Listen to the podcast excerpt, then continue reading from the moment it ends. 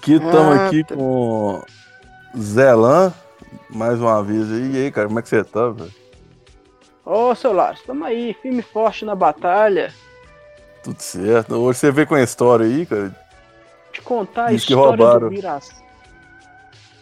Sim. Pode, pode mandar aí, cara.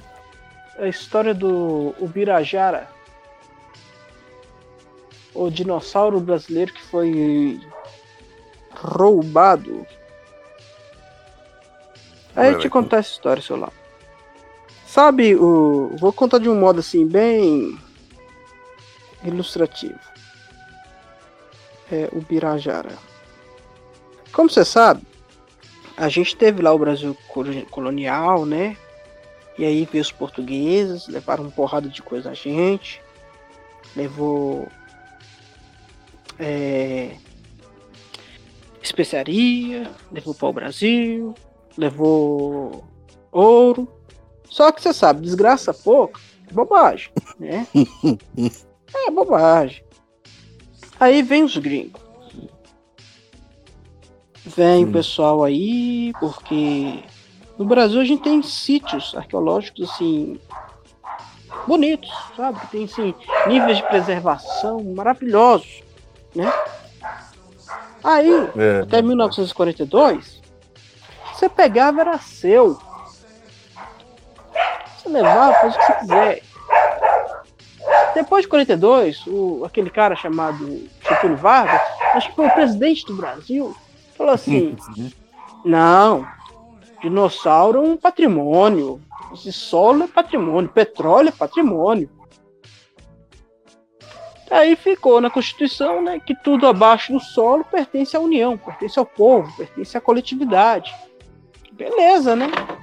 E os fósseis, como estão todos debaixo do solo, pertencem a todo mundo. Aí depois disso, passou a ser ilegal você pegar os fósseis e tirar do Brasil sem autorização, sem ser realmente pesquisa, sem. Sabe? Tá aí tudo bem.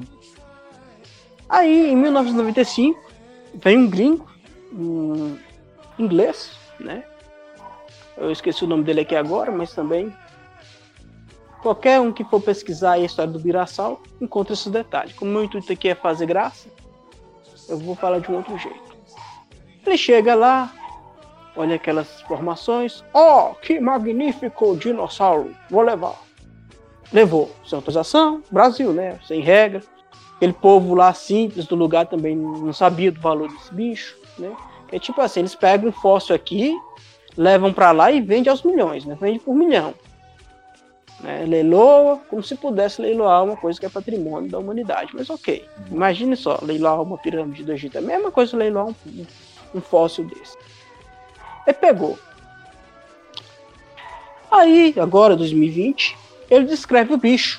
O bicho que ele pegou em 95, de forma ilegal, né?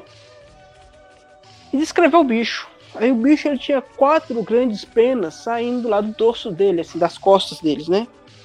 Ah, não, aí já vem com a teoria do dinossauro com pena, né? Isso. Mas essa teoria é de 2020, né? Por aí que começou a ficar forte. Ah, desculpa, 2020 não. É 2010 é que começou a ficar forte. 2020 é o ano desgramado que nós estamos. Aí, ele em 95, ele achou a prova que dinossauros tinham penas antes de aves. Ué, Mas como ele é um cara que tinha que esperar o, o fóssil esfriar para ele poder fazer o, o lançamento dele, né? Beleza. Né? Aí ele descreveu o fóssil, entregou, e é um bicho bonito. Um dinossauro bonito. Você vai, qualquer um que fazer pesquisa aí, o Birassau, é, o Birajá. É, Iro, Ibu, ui, meu Deus do céu, vou ter que ler o nome do bicho, peraí. O Birajara dinossauro, né? O Birajara sal, né? Um dinossauro bonito. Bonito, formoso. Aí, beleza. Então ele roubou, descreveu o bicho.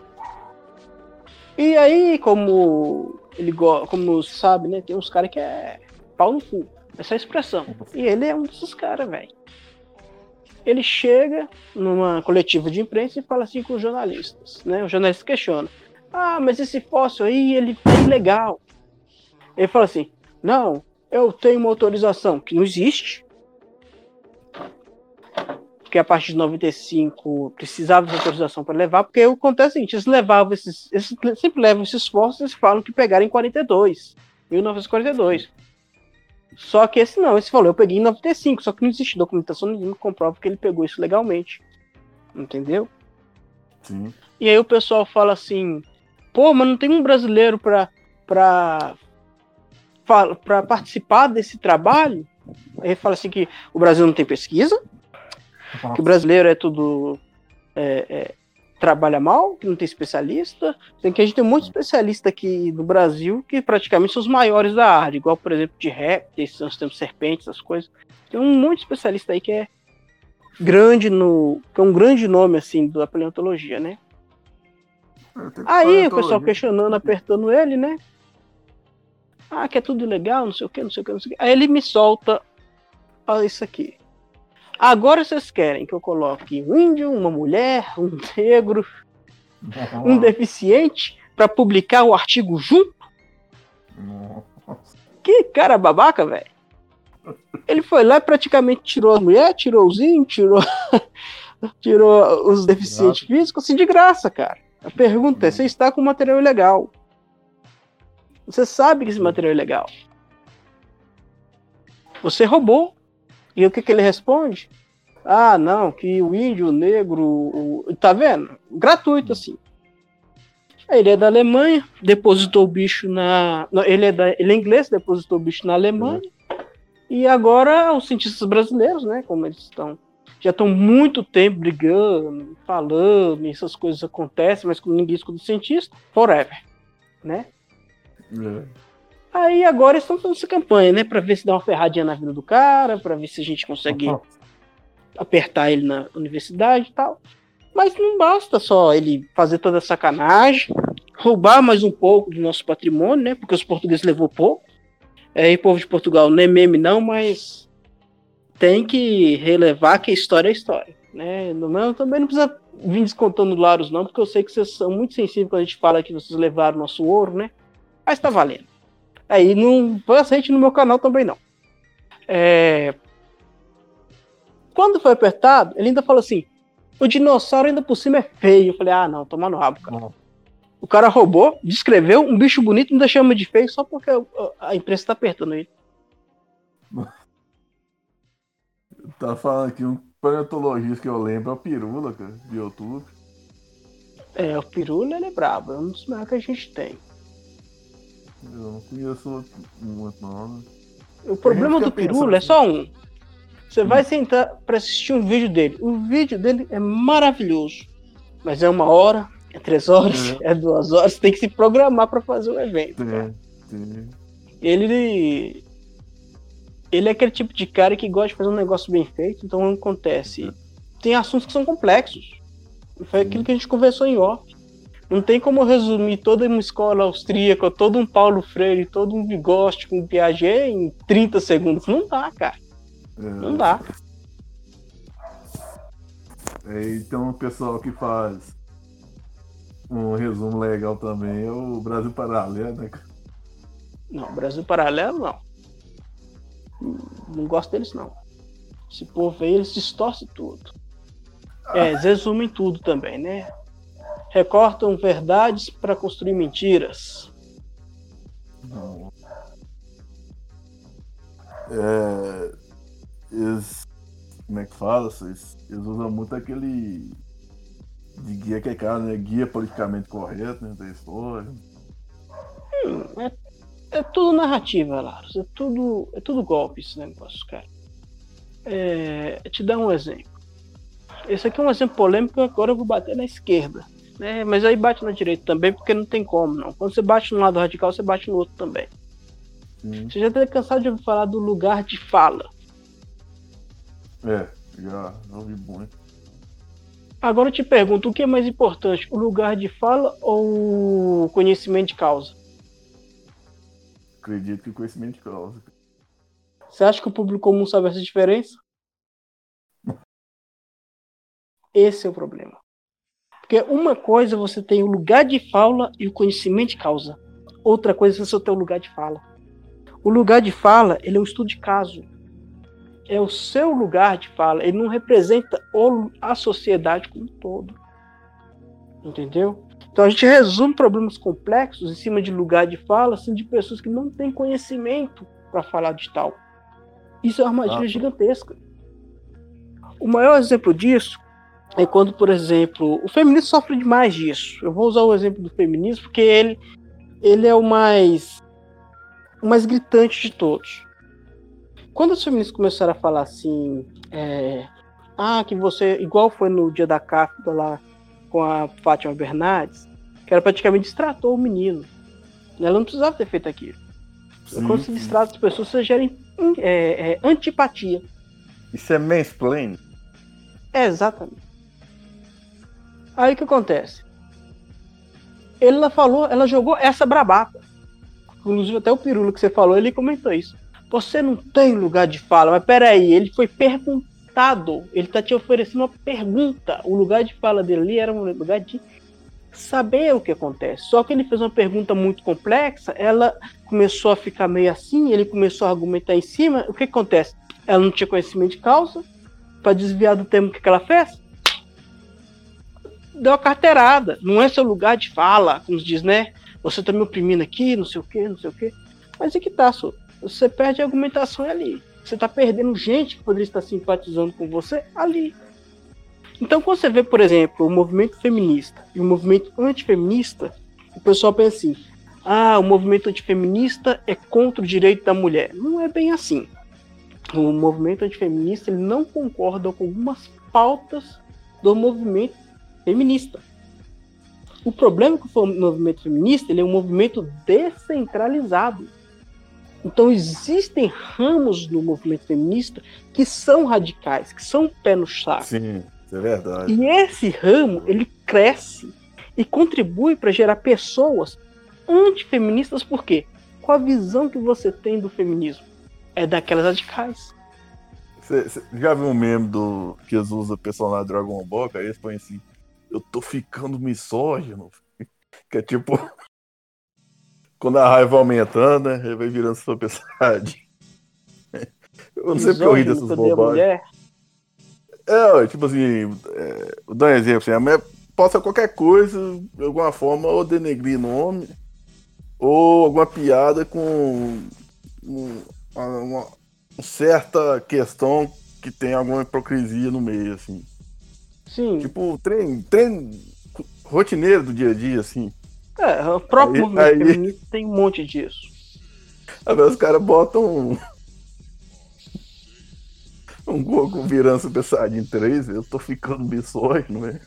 Quando mais aumenta o Ki, mais aumenta a misoginia. O ódio, a raiva, a falta de racionalidade. Mas é, ué. É que nem você vai brigar com um leão usando matemática, não, meu filho. Você vai pegar a primeira pedra que você tem do lado aí, a flecha, sei lá, alguma arma. É isso aí.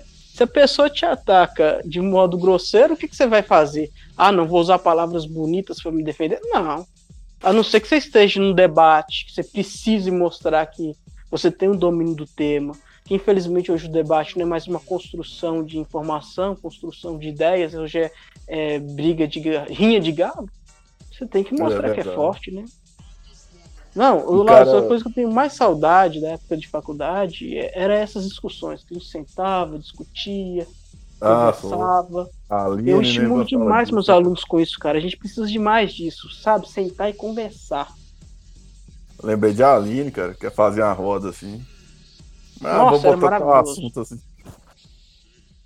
É, e é uma das melhores formas de aprender, né? Que você ia buscar o assunto para discutir o assunto depois, né? Exato. E a discussão por si só já era maravilhosa, né? Sim, tem um debatedor aí que você me diz que você é muito fã dele, cara, Olavo Carvalho.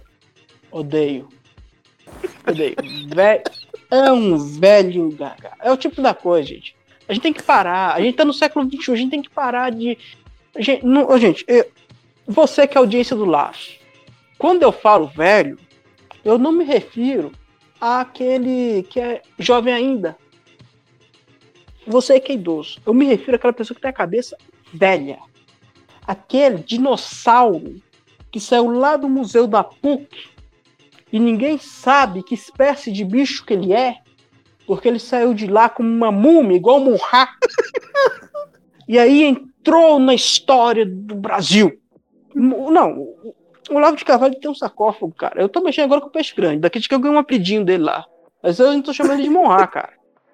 Você fala que era Monra, sei lá, o Pirula é o senhor dos Thundercats. Nossa. é, ué. Então acontece. o Pirula é o senhor dos Thundercats, mas é, ué. Eu só não quero saber quem vai ser a espada da justiça.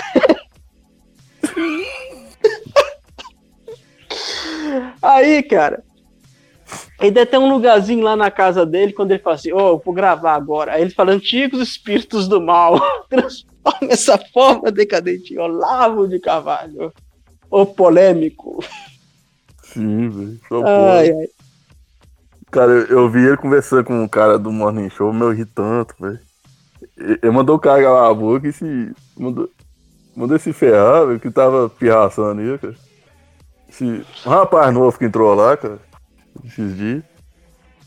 Ah, o, Olavo de Carvalho, cara. Você sabe da treta da Pepsi? Ah, sim, que tava falando que. Que a substância dela. É, eu tenho que ver esse vídeo de novo, porque é mais antiga, falar que usava pra adocicar, né? Você lembra que a, a, treta do, do Pirula com o Olavo de Carvalho foi isso, né? É, foi.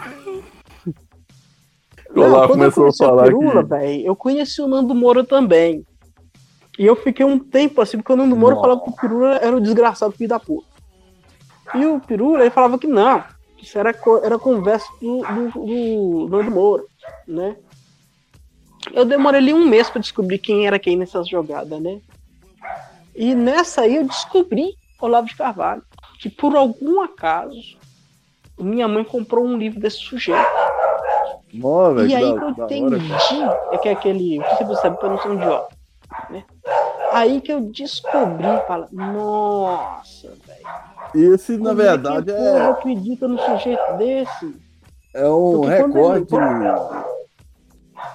De... Ele já foi colunista de algum jornal. Aí Foi. eles juntaram um tanto de texto dele e pôs nesse. Não, não. O... Esse livro foi ele mesmo que escreveu. Você falou tudo. Lá. Na época da ditadura, quando a ditadura acabou, hum, pode concluir. Esse é o tudo que você precisa para não ser idiota ou é o inconsciente? Isso, esse aí. O... Não é consciência coletivo, não, cara? Como é que é? Não, tem, ele tem um. Ele tem um. Não, eu acho que é um imbecil coletivo, algo do tipo assim. Deve ser esse, esse aí. O mais antigo? Não, eu não sei, Laros. Eu, eu realmente eu não, eu não acompanho ele não. Não, eu tenho que preservar minhas células cerebrais. é melhor gastar meus neurônios com a nova geração. Meu amigo, eu dando aula eu me sinto doco. Vão, cavaleiros, vocês são a esperança do mundo. Enquanto isso, eu fico aqui para apanhar do Hades e morrer na mão do Hades com uma espadada no peito. É, uai, eu me sinto toco, cara. Essa é verdade. Eu acho que eu não, acho que eu não consigo pensar um exemplo melhor que o toco, velho. Porque se eu pelo menos fosse o Chaka, eu ia deitar o, o, o Olavo de Carvalho do Moura e o, e o Kim Kataguiri no argumento. E na hora que eu ia chegar lá pro Hades, que seria o, o Caio Coppola, ia chegar até ele e falar assim: não, não faz isso não, porque senão você vai matar ele, você vai cometer um crime contra os deuses e vai ficar aquele embrólio lá, porque não vai ter discussão e pronto. A Atena sua seria a Anitta, cara? Não, mas eu acho que quem tinha que ser o Olavo de Carvalho é que tinha que ser o Hades, cara. Vamos trocar aí, coloca o Caio Coppola ali junto com o Kika Taguiri e o Nando Moura. Aí a, a sua Atena seria a Anitta, cara. Não, você tá doido, aí. A minha Atena tem que ser uma das Otaku Girls. É, eu vou te contar um negócio engraçado, lá. No TikTok, teve um momento que houve uma guerra. Feminista e antifeminista. Toda hora que você passava lá no fone, só tinha isso. Feminista, antifeminista e pá, pá, pá, pá. E tipo assim, eu sou nerd, cara. Eu acompanho o pessoal nerd também, adoro. Aí de repente surgiu o movimento Otaku Girls. Onde a menina fala: Meninas, não briguem. Eu falei assim, cara, Se essa menina aí der uma de Mulher Maravilha e falar que é a humanidade, que a humanidade não tem jeito, eu acredito. Porque o negócio é esse, cara. O pessoal briga por picuinha. Então eu quero montar com o Gil pra ser a Atena, velho. Nós temos que pensar uma mulher bonita aí. Não, como eu sou o Doco, então eu vou morrer solteiro. Eu tinha que ser o Seiya pra pegar a Saori, né? Ou então o Shiryu pra pegar a Shunrei. Mas Shunrei. É, se bem que a oração da Shunrei deitou os caras da morte, né? é, podemos escolher aí. Apesar que eu acho que a política do Brasil teria mais pro Game of Thrones, mas foda-se. É o exemplo do Doku é um maravilhoso. Mas Game of Thrones é. Como se diz, é um, uma quarta-feira normal no Brasil, né? Exatamente. E o pior é o seguinte: nós temos que torcer pro final dessa bodega não ser igual ao final de Game of Thrones. Nossa, velho. Ruim, né, velho? Nem um tiquinho. Ou, oh, eu vou falar uma coisa pra você. Eu achei ok o final. Só achei mal executado demais. Eu achei, é. é tipo assim, o roteiro. Porque acontece o seguinte: é, a Diane, no final, ela ficou doidona. É. Só que até a penúltima temporada, ela era uma mulher que era muito imponente, que tinha uma presença muito forte, mas que não transplantava, não passava essa ideia de loucura, de poder é. subir a cabeça. Então, ou seja, eles enrolaram coisas que eles podiam ter um desenvolvimento mais rápido e coisas que tinham um desenvolvimento mais devagar, eles atropelaram. Eu vi um meme, cara, que era assim, já viu aquele do cavalo? A pessoa aprendendo a desenhar, Aí, assim, do, do rabo até o tronco, assim. Certo. Tá bem desenhado. É, vai exponenciar assim, as temporadas, né? Primeira, segunda, quarta. Aí Exato. as últimas põe um desenho todo feio. Exato. Representando o fim. Ah, mas eu não gostei muito da segunda temporada, não. Vou causar polêmica aqui. Achei ela arrastada demais. Eu tive ah, eu um... vi, eu A segunda temporada eu não acompanhei ela direito. Eu voltei é a assistir Game of Thrones na terceira. Aqui é mata o pessoal no casamento, é a quarta ou é a terceira? Eu não lembro. Eu acho que é a terceira, o casamento vermelho. É, que mata todo mundo lá, né? Isso. Se for não, mais segunda, engraçado é um chega... dos últimos episódios. A menininha porque... vai e cefa todo mundo né, sozinha. Não, mas isso eu acho legal. O, o, o RR ele sabe matar a pessoa certa na hora certa para causar o sentimento correto. Isso aí eu, eu, não tenho nada a reclamar. Eu achei todas as mortes emputecedoras, mas elas foram bem colocadas na, na obra. A única morte que eu não engoli direito foi aquela do, do daquele cara que lutou com o, o Montanha. Porque, tipo assim. Ah, só. só. Ele foi pra vingar. Cara, né, ele mano? deu mole ali, cara. Ele deu mole, velho. Eu tava com a batalha na mão. Falei, cara, nessa hora, sabe em quem eu pensei nessa hora? Eu pensei hum. no Trunks do futuro. Nossa. Eu pensei no Wiki. São os caras que não tem conversa, eles vão lá, pá, matam o inimigo. É. A vingança dos caras é matar o inimigo. Não, o cara ele cultivou aquela vingança. Não, agora eu quero ver você sofrer. Eu falei, que desgraça, velho todo. É, eles não têm TV no Game of Thrones, né? Então eles não sabem que quando você quer fazer seu inimigo sofrer, você vai dar tempo de tirar a força do cu pra atacar. É isso que o Montanha fez. Ele tirou o resto de força que ele tinha do Fiofó, baixou o Goku nele, ele pum, matou o cara. Pera aí, é. E que tava com o negócio envenenado, que ficou todo bugado, cara? Não... Aí ele, ele fica entre a vida e a morte e eles fazem um experimento nele que não foi bem explicado. Fizeram uma mutação nele lá e ele virou um zumbi. Ah, isso. Resumindo, isso. ele virou um quase. quase vagante branco. Ele seria um semi-vagante branco, alguma coisa do tipo. Porque não foi feito com a mágica certinha lá do povo da floresta. É. Nossa. Eu não acredito que eu. Eu não sou de ver série, velho. Eu vi trem até o.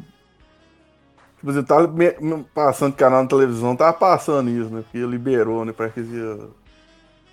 Aí eu peguei pra ver tudo, eu, eu fico pensando, será que eu ganhei tempo na minha vida? Será que eu perdi tempo ali?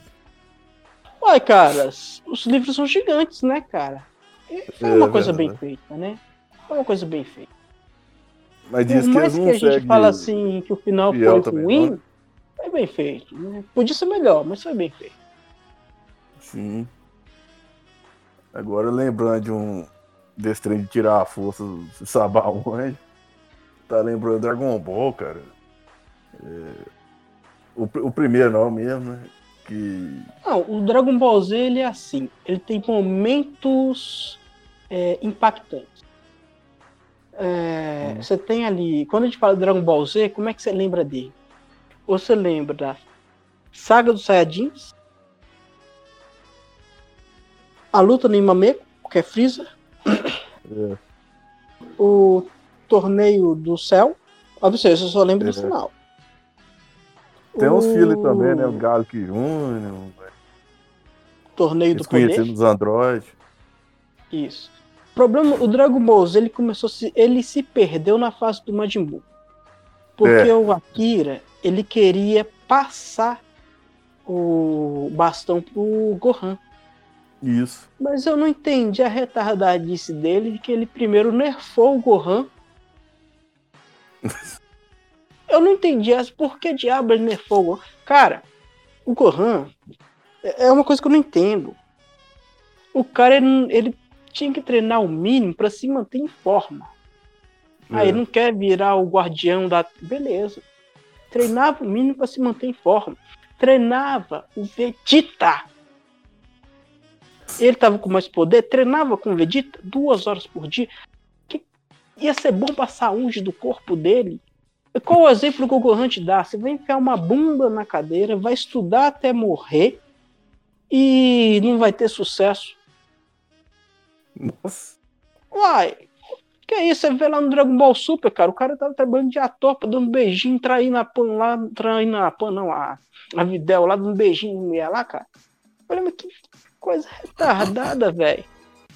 O que a gente sabe que o Gohan, quando ele sente que ele tá com a força, ele fica arrogante. Isso aí é legal. Isso aí eles preservaram o Piccolo fala isso Quando você fica forte, você fica arrogante. Isso aí eu achei massa. Mas quando ele tá fraco, parece que ele fica babaca, cara. Eu achei que transformou a covardia dele quando ele era bebê em babaquice, porque não tem lógica um negócio desse, não.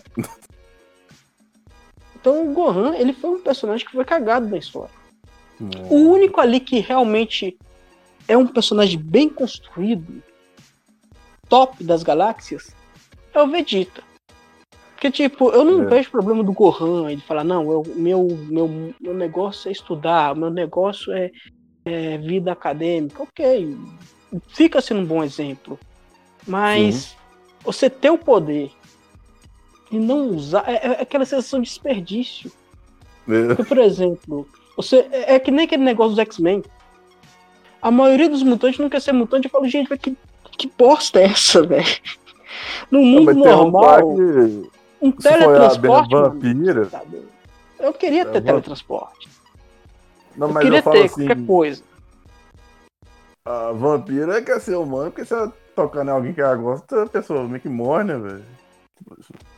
Não, sim, eu não tô falando que toda mutação é bom, que todo poder é bom. Poder também exige responsabilidade, né? É, nesse sentido, eu gosto mais da DC nesse sentido, né? Que o super-herói ele tem a responsabilidade do herói. Na Marvel, você já vê é, que tem mais aquele um, herói humanizado, que vai ter o poder, fala, não, eu tenho o poder, eu quero isso. Você vai ver um herói mais tipo o Goku, a Marvel. Na DC, você vai ver um herói mais tipo o Trunks, que vai chegar e matar o inimigo sem muita conversa é assim que funciona. Então, são tipos de narrativa, né? Mas eu, eu falo do mutante o seguinte, Lars. É, os mutantes nada mais é do que uma alegoria a movimentos sociais, igual o, é, isso eu concordo, o racismo, verdade, verdade. o feminismo. Não, feminismo não. É, é, é, no caso aí, a tratar mal as mulheres, esqueci a palavra. Não, também, imigrantes também, né? Que Estados Unidos Mas você não vai ver, por exemplo, uma pessoa que seja mulher falando assim, ah, eu não tenho orgulho de ser mulher. Pô, cara, você gera vida, velho. Então, tipo é. assim, a gente entende, cada pessoa é uma pessoa, mas é. do jeito que é colocado no X-Men, eles são num nível assim de preconceito com os mutantes tão grande, tão grande, que os próprios mutantes têm dificuldade em se aceitar. É, é, é isso que eu aquele, acho esquisito. Aquele inverso também, né? Que é a galera do, do Magneto que quer não, o Magneto acabar não tem com os humanos e deixar todo mundo mutante, assim, né? Porque mutante não, é. O Magneto, cara. Você tocou onde eu queria, Lars. O Magneto ele é um velho desmiolado igual o Lavo de Carvalho, cara. o cara, o cara, presta atenção nisso lá. O cara estava num campo de concentração nazista. Ele era um daqueles judeus que se fudeu na mão dos fascistas. Quando ele vira um adulto que tem seus poderes mutantes, o que que ele faz? Ah, vou matar o ser humano porque o mutante é superior. Mas que que é isso, velho? Ele virou que... o próprio Hitler. Ah, toma no rabo. Magneto... O sonho do oprimido é seu preço. É, o Magneto foi mal resolvido, né? O bom é que no futuro, é que geralmente as histórias sempre seguem um padrão, né? O Magneto ele, ele depois vira aliado, quando ele vê que isso aí é que o tico de teco dele não bate né? Porque, pô, cara, você. Laros, eu não, eu não consigo entender isso, cara. As pessoas gostarem do opressor, as pessoas gostarem de estar do lado do opressor, o oprimido ser opressor, isso para mim não, não, faz sentido, cara. Nenhum. Porque é. eu vou é. misturar de novo. Eu, eu penso igual o Jiraya, cara. Se você quer acabar com o círculo do ódio, a primeira coisa que você tem que fazer é não odiar. Se você quer que as pessoas não se vinguem, não fizerem um círculo de vingança, a primeira coisa que você tem que fazer é não se vingar. Essa é a mensagem que o Jiraiya deixa, né? Apesar dele ser um velho tarado fudido, tá valendo. Ninguém é perfeito.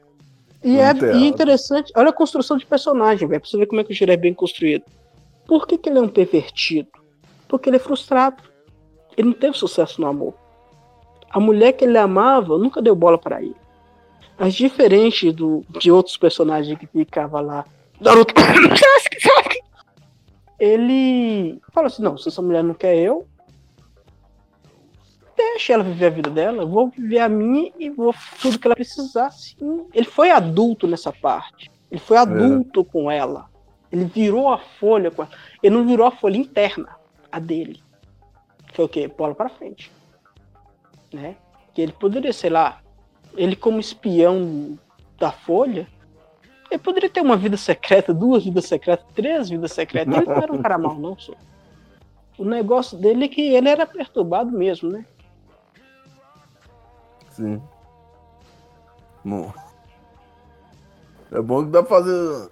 Como é que chama isso, cara? É semiótica, velho? Que a gente tá fazendo. Como assim? Eu estou fazendo aqui um crossover, cara. tô misturando aí Naruto com X-Men. Com... Não, sim, mas é, é porque a gente tá pegando a ficção e, e misturando com a vida. A realidade. Si. A realidade. É, é, Nossa, tem uma outra coisa que o pessoal, aquele pessoal. Eu comentei com seus, seus colegas lá do DCQ, que são do Naruto. Sim, sim. Só faltou falar da loucura biológica que é aquele desenho. Gente, ele não faz sentido. Os clãs, olha só, faria muito mais sentido se em vez de clã fosse tribo. Porque é. quando fala clã, você entende que é uma família. Mas sabe o que é o pior? É uma família mesmo. Os Hyuga e o, o Shira, eles tudo casam entre primos, cara. E a gente sabe, a gente que é da biologia, a gente sabe. Quando você pega ali vários, uma, um, dois cachorros e começa a reproduzir eles, e reproduz os filhos com os filhos, os primos com os primos, em pouco tempo você ferra ali com a geração inteira. Nossa. No Naruto é o contrário, os caras vão purificando lá, ficando só na família e, e os caras vão ficando mais fortes. Ah, cagaço.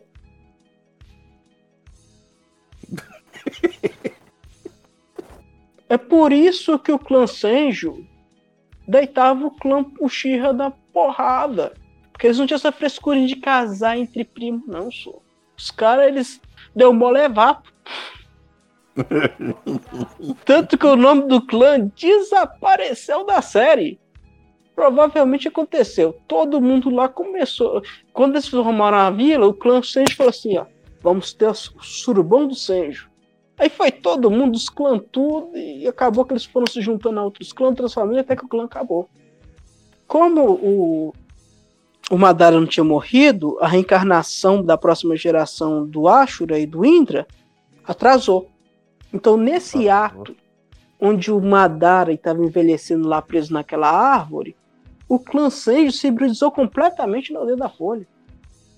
Então, provavelmente aqueles Nara, aqueles Saratobi, o, o, o povo lá do Chochi, os Yamanaka, todo mundo ali deve ter um pouquinho de, de Senju. Em três gerações eles devem ter acabado com o clã só reproduzindo. Só. Eu, até eu, só não, reproduziu com o Ryugi e com o, com o, o, o Shira. E sabe o que é interessante? O, o, o, os raros. Lá na obra fica implícito que quando você tem um DNA parecido com alguém, você vai ter um chakra parecido com alguém. E chakras parecidos, eles meio que ressoam. Tem um, um fenômeno que o chakra tem que ele pode ressoar. Então, por exemplo, se um Senju mistura com um Shira, eles teriam quase um, um Otsuksuki.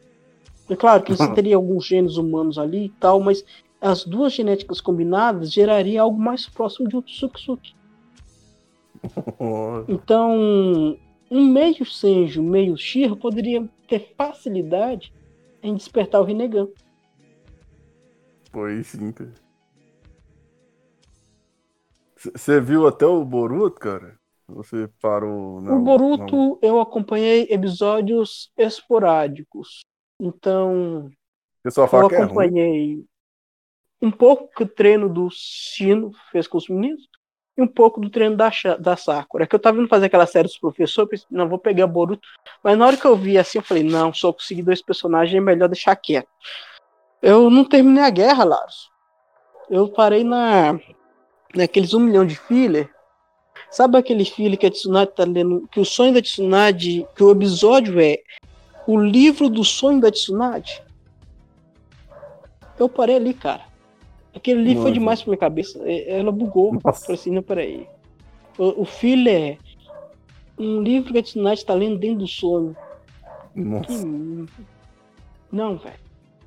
Tem um filho que eu tô prometendo ver pra mim, antigão, deles brigando com a avestruz. Não, mas isso aí é um daqueles filhos comédia, cara.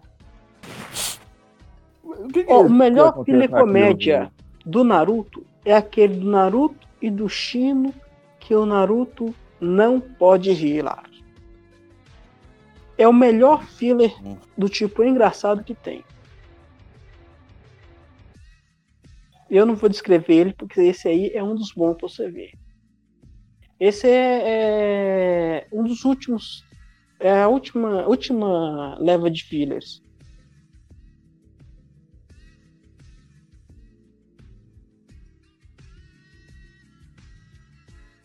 pessoal às vezes faz uma, uma comparação assim, tipo de um livro assim. É, ele com filler, é, tipo assim, eles, eles pegando Naruto, assim, eles pegam uma. Como é que fala? Tipo aquelas Barça, enciclopédia Barça, depois um, uma revistinha assim. Ah, aí essa tá, assim, aí Naruto é... com filler, Naruto sem filler. Revistinha pequenininha assim, ele sem filler. Ele com filler é aquele. Tem filler demais. Tem alguns filler lá que o povo fala que é filler que não é filler não, sabe? Que são Sim. baseados nas novelas e nas outras publicações. Eles tinham que ter feito era isso, Su. O filler, ele pra, um filler para ele ser bom, ele tem que mostrar duas coisas: hum. mais do mundo ou histórias é, avulsas. Então, por Sim. exemplo, tem um filler que não encaixa em lugar nenhum, que é o filler da da introdução à amizade da raposa. Eu não tinha pensado assim quando assisti ele, não, mas um colega meu, oh, que filho interessante, a introdução à amizade da raposa. Aí eu falei, não, agora que eu saquei, porque o filho não encaixava em lugar nenhum. Na verdade, ele encaixa, ele tem um lugar na história. Mas alguns acontecimentos ali, você vê que o Naruto. Quem escreveu isso, escreveu sem saber de algumas informações. Então, ou seja, existiam técnicas que o Naruto já dominava, que ele podia ter usado, que ele não usou. Então, ali naquela, nessas filhas, ele podia ter usado o modo sábio e não usou. Sim. Então, é, é o modo sábio. Não, minto, não é o modo sábio, não. Ah, era alguma técnica lá. Isso não vem ao caso. Aí o que acontece? O. O filho é maravilhoso. Ele conta uma história assim avulsa, muito, muito, muito interessante.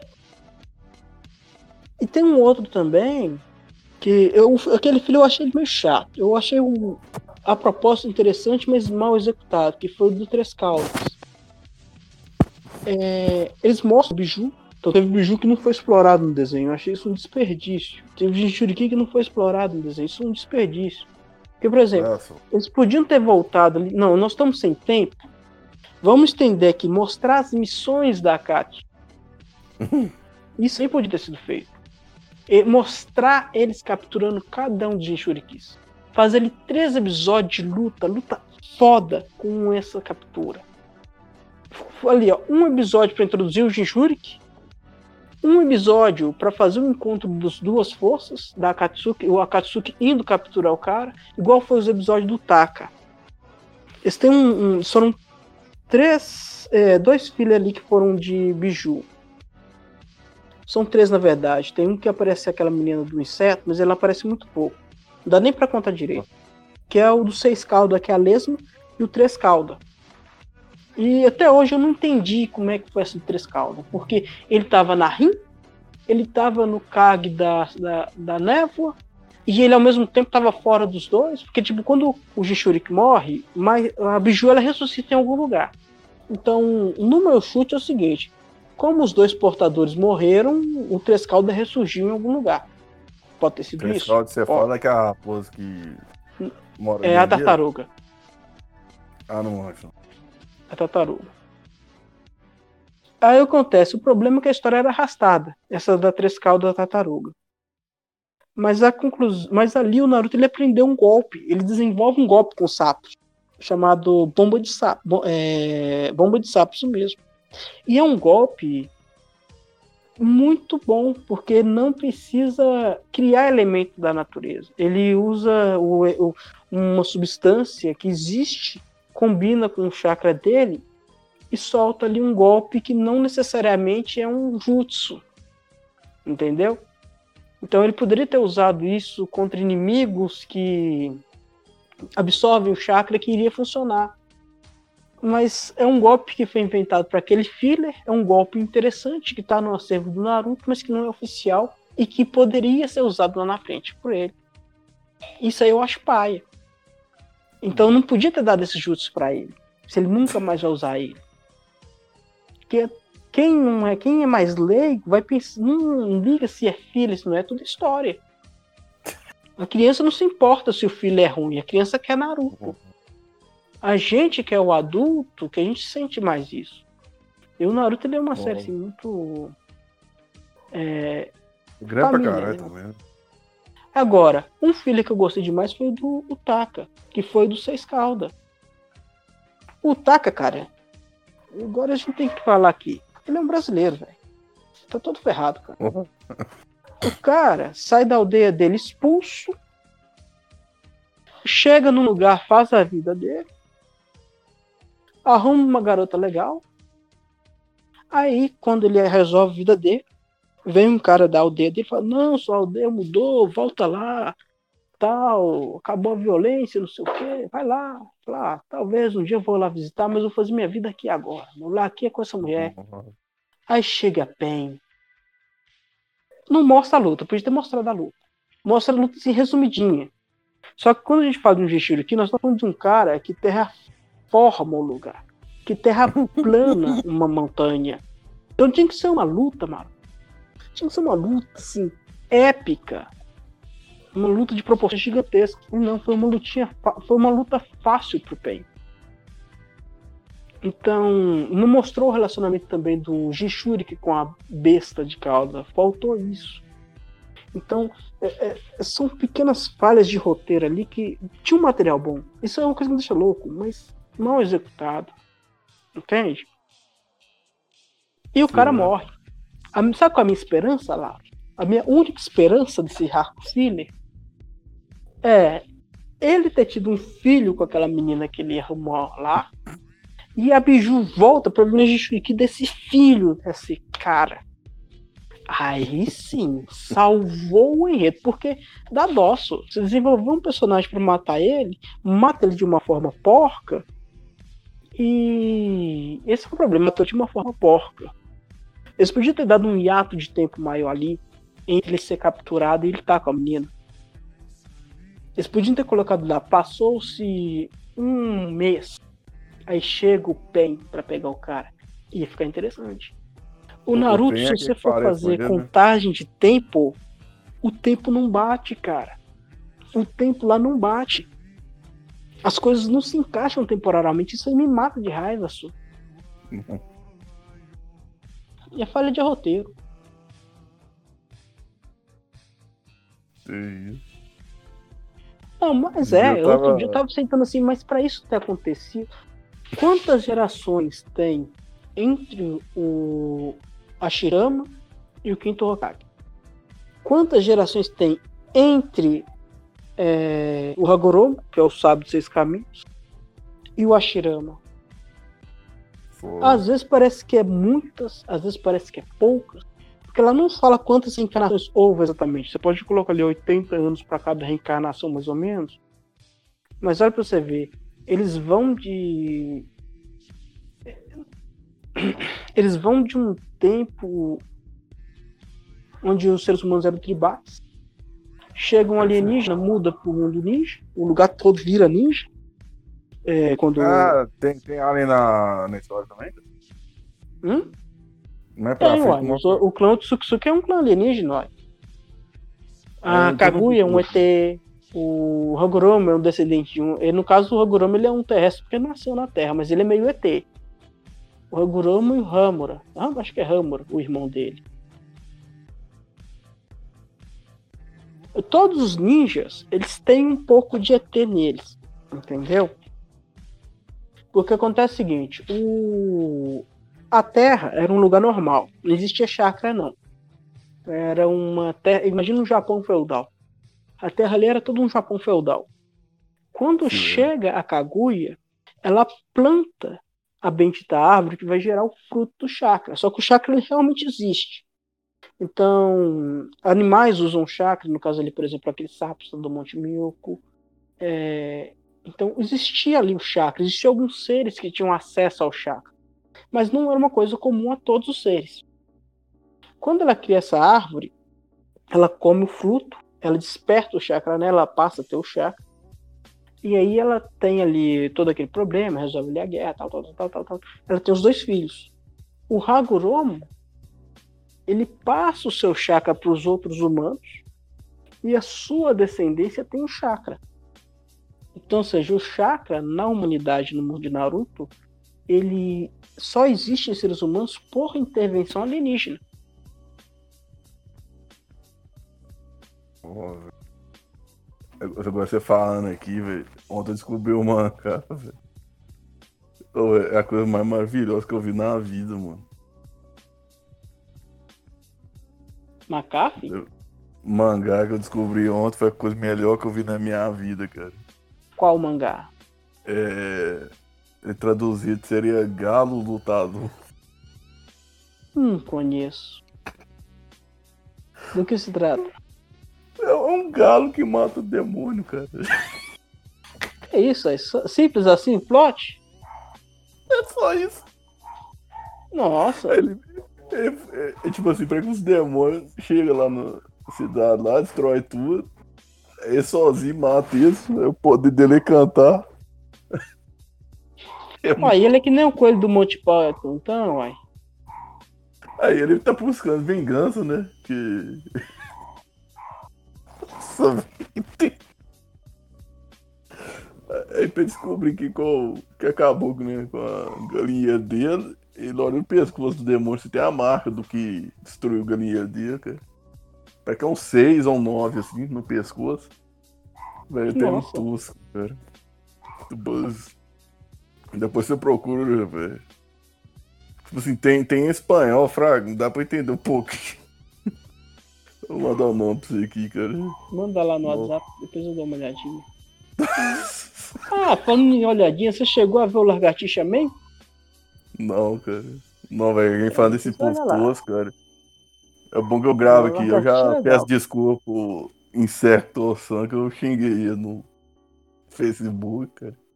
Não, eu fiquei curioso foi com uma coisa. Só. Quem é que fez essa luta aí, você versus ele? você é um personagem jogável em um jogo, Lars? Você zerou a vida, rapaz. Não, tem um, um jogo que você pode criar personagem nele, né? Eu sou hum. Calibur. Aí eu, eu ganhei um apelido desgraçado no grupo WhatsApp aí, é, porque eu não sei onde é que eles tiraram, que eu pareço um koala. Eles usam isso pra, me, pra me pirraçar, né? Sim. Aí, velho, põe um gordo com a camisa do koala, assim, todo fresco. Com um rabo de sardinha. Aí ele criou ele lá e fez um vídeo baseado na discussão que eu tive com esse cara, que é o seguinte. Aí DCM... ele criou um Insectosan e você colocou lutar um contra o outro. É, é porque o DCM, né, que grava comigo às vezes, ele, ele acha do caralho sempre me marcar em qualquer coisa da que o pessoal lá da equipe do Insectosan faz. Toda hora ele me marca. Aí um dia eu xinguei, ô, velho, tira esse trem da Chernobyl aí, isso, brincando de num tchaco aí. O cara foi e comentou. É, quer ver, ver você fazer o que eu consigo fazer aqui, ô seu burro. Caramba, o cara pensou que era com ele. Aí eu xinguei ele, ah, ah mim. Aí você comprou a briga. Na mão. Você falou assim: vou eu... aproveitar esse engajamento aqui agora que vai ser bom para nós dois. Mas depois Já pensou, hein, Lara? Sair no jornalzinho lá do Nordeste. Mineiro com seu pão de queijo ataca guardião da terra. Pior se você ia convocar o Toninho que com queijo cura. Aí nós estaria ferrado. Não, isso eu não conheço, não, cara. O Toninho? Toninho. Que é, é isso? Você não cresceu nos anos 90, não? Do Charles? Você não lembra do Toninho, não? Não. Que cara. tinha o Vilano Sam, do Ricardo do Maurício Ricardo, cara. Porra. Que é isso, lá? Não, você não conhece o Toninho, velho? Não. O ninja que veio da roça? Nossa. Era tá bom, foto, eu não vou marcar você porque você não gosta dessas coisas aí meio tosca, né? Não pode, só, fica à vontade. é porque DCM fazia isso todo dia, só. Tipo, o cara postava um negócio novo e me marcava. Eu sei, aí, eu tô só zoando. Aí o cara ficou sabendo e tal, né? Eu conversei com ele, eu mandei pra ele o um vídeo. Ele foi, cara, e começou a pegar, entrar no canal do YouTube do DCM e postar no, no, no, conteúdo dele. O DCM jogando, né? Ele tirou print, né? De cada vez que jogou e foi pondo lá como fosse te promovendo ele e o DCM de alguma forma. Uai, cara, você tem que fazer a live da reconciliação aí, filho. A oportunidade é de bater na porta, cara. Aproveita a polêmica. Engajamento assim, Melhor só se você conseguir arrumar um apelido do Olavo de Carvalho, cara. Arrumar um apelido do Olavo Nossa. de Carvalho é receita do sucesso, cara. Não, verdade, verdade. É, só que é o seguinte, você tem que ter a cabeça Pirroa, boa pra aguentar, né? Kim Kataguri é Kim Katacoquim, né? É... Não, peraí, o Olavo de Carvalho deu uma Mandetta, é Kim Katacoquim, algo do tipo assim. Que isso, aí o, Olavo tá. É mesmo, o Olavo ele ataca até os, os comparsas dele, né, cara? É. que mais? É, ministro Mandetta, é, ministro Punheta. Não, tem o do Henry Bugalho também, que eu não falo porque eu ainda tenho algum respeito nesse coração para sua audiência. Não, só aqui é. Pode falar, só. Eu, eu fiz um top 10 com um colega meu um dia desse aí que é totalmente errado. Não, é totalmente. É, acho que foi Henry Bucetalho, uma coisa assim. Aí o biólogo Henrique falou assim: não, eu queria esse apelido pra mim. Pegou o melhor apelido. Falei, caraca, a gente. É pra você ver, olha pra você ver como é que as coisas são, Lars. O cara que tem a quinta série dentro dele, ele não sofre bullying. Porque não. o bullying não funciona com ele. Se você chegasse pro Lavo de Carvalho, ó, oh, Lavo de Carvalho, me dá um apelido, ele não vai te dar um apelido. Ele vai te ignorar, cara. Agora, se você for um cara sério, se você é um cara que fica puto com o apelido, aí o apelido pega, só. Sim. Aí você vai ensinar isso pra uma criança, a criança não acredita, não, só. A criança é foda, velho. Ah, como a gente é adulto, aí o que o adulto faz? Imita a criança. É igual é, Sural, véio. eu não gostava desse apelido, não. Virou meu apelido até, até você descobrir que é uma arma medieval. ah, esse apelido é... é massa, cara. Depois que você descobriu que é um Sural, você fala assim, hum, tem sete pontas. Não, o Sural é. É um músculo, né? Ou é conjunto de músculos. Tristes. Mas tem, tem arma um músculo também? chamado Sural? Não, é. Não recordo disso, não, é. É tríceps. Sural. É, é na perna, cara. Pera aí. Não, o, não, eu, o sural que eu, eu conheço dar... é um chicote ah, de três não. pontas combinado com um escudo. Porra. É que tem assim, músculo tríceps. Certo. Sural é um músculo de três cabeças, localizado dorsal da perna, suas cabeças e corpo. Determina a superfície anatômica da panturrilha. Aí, ó. Olha! Respondeu, cara. Só que eu é porque meu nome traz pra frente, né? Aí, em uhum. 2001, tinha a música é, da pamonha, né? Olha a pamonha, olha o curral, né? Aí ficava enchendo meu saco esse negócio, eu achava ruim. Mas não adiantou, cara. pamonha e sural? É, que eles, eles trocavam. Eu não sabia que comia carne com pamonha, não, cara. Você tá falando que o sural é um músculo, velho? Não, não. Só os biólogos vão entender essa. Não, é que, é que tem o um curral, né? Uhum. Em vez de falar curral, eles falavam sural, pra me incomodar, né? Ô, Lars, você tem que pensar o seguinte, senhor. A pessoa que mora no curral de Minas iria adorar que o nome da cidade fosse Sural de Minas. ah, rapaz, a, a, arma aqui é do. do Magic. É, é a arma que o Gideon de Jura usa. Ah, rapaz. Aí você ver. Achei que era. Que era. Como é que fala? É um chicote de três pontos combinado com escudo. É, deve ser, é tipo o músculo mesmo, que tem três. Uhum. três é, deve ser, é, deve ser isso mesmo. Por conta da forma, três cabeças, três chicotes, né? Três encaixes, né? Nossa, maluquice, cara. Não, e o Gideon Jura, ele é tipo um Capitão América dessa história, velho. Ele é um cara muito certo, muito. Só que ele morre, tá? Ele não é congelado, não. ele morre. Ele chega uma hora que ele morre. Não é spoiler porque já faz uns 3 ou 4 anos que ele já morreu. E. Ah, o Magic é interessante, cara. A gente tá falando de história. O Magic tem histórias incríveis. É uma ambientação incrível. Eles começaram a cagar a história. Foi a partir de Dominária. Retorno à Dominária. Até que é, É jogo de carta, cara? É jogo de carta, mas assim, as cartas elas contam uma história. Não é só ah. É um jogo de carta, é um colecionável de figurinhas. E de quebra ainda existe uma história por trás de, da formação do jogo das cartas. Eu sei então, que é então, antigo cara... pra caralho, que eu já vi cara de 40 anos pra cima falando, cara. Ah, que eu jogo Não, mais. O Magic já teve uns dois boom. Um nos anos 90 e hum. outro nos anos 2010, 2015, mais ah. ou menos. E e aí ele manteve estável. Agora essa pandemia ele sofreu uma queda, porque também não tem como. O jogo é social, né? Mas ah. eu acho que o problema do Você Magic tem... é a empresa. É a empresa ela tá cagando pro público. É só isso. Ela tem um material incrível, é uma coisa muito boa, mas é aquelas falhas de roteiro que não dá para engolir. Na história uh, do Magic, ele já teve um personagem que mudou de personalidade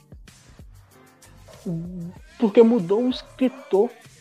Olha que coisa absurda, mudou o escritor, mudou a personalidade do cara todo. Aí, quando isso aconteceu, eu parei de acompanhar a história. Eu falei assim, ah, não, mas que bosta, eu queria ver mais esse personagem que foi construído aqui. Aí de repente, pum, não, voltou. Essa é como se tivesse deletado um pedaço da história do cara. Tinha jeito de consertar. Uma pessoa que manjasse do texto, manjasse da história, poderia refazer, é, é consertar a, a, cagada. Porque acontece o seguinte: o personagem que teve a, a personalidade modificada era um telepata. Então, qual que, era, qual, que, que eles podiam falar? Aquele evento que aconteceu assim foi manipulado para o, pelo telepata para esconder uma informação. Bom, recuperava a narrativa. Mas eles não fizeram isso, eles foram. Eles começaram a cagar na história, mesmo. Foi uma sequência de cagada. Aí o pessoal ficou um tempo assim, sabe? Todo com o pé atrás com a história. Agora estão voltando. Agora que eles viram que eles fizeram cagada, eles estão voltando a ter mais qualidade nas histórias. Ah, só. Mas é tipo assim, ele é tipo aquele que a gente jogava quando pequeno. Né? É. Ele é mais complexo. Magic é um jogo mais difícil. Ele é bem. Não, o Magic ele é um jogo que exige. Ele é. Como. Deixa eu pensar um jogo que é difícil. Ele é tipo um Ortelo, um Gol. É um jogo muito complexo. Ah, é quase como se fosse uma partida de RPG. Então, dá para improvisar muita coisa. É, é assim, você tem as regras normais do jogo, só que Sim. cada carta ela consegue impor uma regra no jogo. Então você tira uma dinâmica ali. Você pode fazer combos, estratégias. Ué, deve ser bom, cara. Eu gosto, Lars, eu gosto. Eu é tenho é, tipo, um Magic, assim, pra aprender, é, tem um é Magic Online. Fala, hum? Você tinha que ter um deck para jogar? Como é que Tem, tem. Hoje em dia, se você quiser aprender a jogar, o online é maravilhoso. Uhum. Ele ensina bem. É, a questão da pilha, fase de jogo, é, efeitos, habilidades, é, ativação de habilidade, o efeito que pode ser acumulado, o efeito que não pode ser acumulado. Para aprender a jogar, o Arena online resolve. Agora, Nossa. eu pessoalmente acho mais divertido jogar social, com pessoas em volta. É, né? melhor, né? Uh, interagir, né? Trocar ideia. Aí você joga. É, é, individual ou é em grupo? Assim? Você pode jogar em dupla, em trio, em quarteto. Eu pessoalmente ah. gosto mais da versão Commander, que é um, um jogo feito para se jogar com muitas pessoas. Mas, e, mas também existem as, os outros competitivos, né? Que, por exemplo, o Modern, o, o Pauper, que são outros formatos de jogos, né? Tipo assim, você consegue jogar de qualquer jeito, né? São vários tipos de modelos de jogos. Mas eu pessoalmente hoje eu gosto do Commander mesão. Né? Que tem o Commander X1 também. Não tem nada que o ser humano não consegue transformar num jogo competitivo mas eu sou aquele cara, Laros, que quer ter uma noite divertida. Eu não ligo muito de perder, não. Uhum. Se for divertido, para mim valeu. Então, eu já ouvi falar. Me chamou que... pra um RPG. Se for divertido, eu vou adorar. Agora, se o mestre for um, for um cara assim que quer te ferrar, eu não vou gostar. Bom, eu pra mim é coisa cara. divertida. Eu não me importo de morrer no jogo. Nossa, eu quero é. ter diversão. Eu eu tô dando meu tempo pela diversão. O que eu te perguntar era o seguinte, cara. Eu já ouvi falar que o pessoal gasta muito dinheiro com carta disso, cara. Gasta. É um jogo relativamente caro. Tipo, dá para jogar sem gastar tanto? Tá. Mas que tipo de coisa? Dependendo do nível dos colegas que você tem, você vai ter que gastar para conseguir ter um deck equiparado. né? Sim. É, dá para fazer versões baratas, dá. Mas hum, depende muito do grupo de colegas que você tem, né? E o poder aquisitivo de cada um. Por exemplo, a regra de ouro para o jogo ser divertido é quem está jogando precisa ter decks mais ou menos no mesmo nível. Então, por exemplo, se eu for jogar com um deck de iniciante com um cara que tem um deck experiente, é uma bosta. Bom. Eu que tenho um deck iniciante, eu tenho que jogar com um cara que tem um deck iniciante. Sim. Geralmente, os decks mais divertidos para jogar são os intermediários. Né? Mas Vamos imaginar é, um power level mais... de 1 a 10. Aqueles que estão ali no 6, 7, 8 são os melhores. Porque são jogos que vão render, são jogos que vão gerar coisas divertidas no processo. Né? Tem hora que você tá jogando lá, acontece um negócio no jogo, você vai combinando as cartas, você fala assim, não tem lógica o negócio, não, você começa a rir. Sabe quando você joga Uno, falta, um pessoa, falta uma pessoa, você faz um homem invisível e ele ainda ganha o jogo? Nossa. É tipo isso, cara. Você racha o bico de rir. Então, é, é isso que eu falo. Jogo social divertidíssimo, recomendo. Mas é um é. mundo caro se você quiser jogar com gente que tem muita experiência ou profissional. Tá. Profissional. O, o deck do veterano é mais caro, então, né? Parece. Costuma ser, né? Porque acontece o seguinte: dá pra você fazer um deck barato e bom? Tá. Depende da sua estratégia, depende da forma como você gosta de jogar, depende se não existem cartas melhores. Então, o, a vantagem do Magic é o seguinte: você pode criar o seu deck com cartas baratas e fazer um deck que funcione. Se você conseguir Sim. fazer isso, pegar um deck com um monte de carta barata, fazer ele funcionar no nível é, profissional, aquelas cartas, quando o povo descobre, aquelas cartas todas elas começam a subir de valor, porque todo mundo começa a imitar. Uhum. Então, aquele negócio de oferta e demanda, isso é uma coisa que você vê muito nesse jogo, porque às vezes uma carta que até ontem era somente rara, ela começa a ficar muito mais rara, porque a procura aumentou. Porque combina com uma outra carta que foi lançada e gera um combo novo. E tem muita gente que joga profissionalmente, né? Então, é, ah, para essas pessoas assim, com, o jogo com é mágica? Sim, tem. Não é aqueles prêmios maravilhosos, não, mas tem gente que ganha sim dinheiro com mágica. Inclusive, é, nós temos que uns dois ou três campeões brasileiros nessa, nesse jogo, né? A nível mundial. E... É, eu conheço um, um podcast, cara, né? Hum. Que, eu, que eu conheci mágica através dele, não sei se você conhece, cara, é João Carvalho.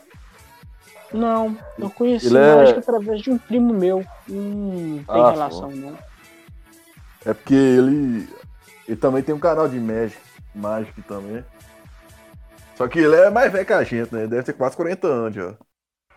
Ele deve da. Ele deve. Ai, 40 anos? Não, ele 40 deve estar. Ele ter porque... começado a jogar ali no, né, nos anos 90, ali quando ele tinha mais ou menos 10 anos, mais ou menos. Não, eu acho que ele tá beirando, né? Porque ele é de 80 e o quê? 83, né? Deve tá Não, tá beirando. Mas, a, gente já tá, a gente já tá na casa dos 30 só. É isso mesmo. É. Ele começou jogando no, nos anos 90 na faixa dos 10, 12 anos. Eu comecei a jogar na faixa dos 19, 20. Só. Eu só ouvi falar, só nunca cheguei pra jogar, não. Agora, carta de Yu-Gi-Oh! eu cheguei a ter, cara. Porque era, era febre, né, velho? Eu só era não sei febre. jogar. Porque a gente foi o seguinte, a gente começou a jogar do jeito que é o Yu-Gi-Oh! Só que a gente tava tão acostumado com bater bafão que era. Não, vez de colecionar, é aprender a jogar, é dar tapa pra ganhar Isso aí, Laros, é um problema cultural. Ninguém se importava em como jogar. O anime não ensinava como jogar. É, verdade. Então o que acontece? Você é pobre, de periferia.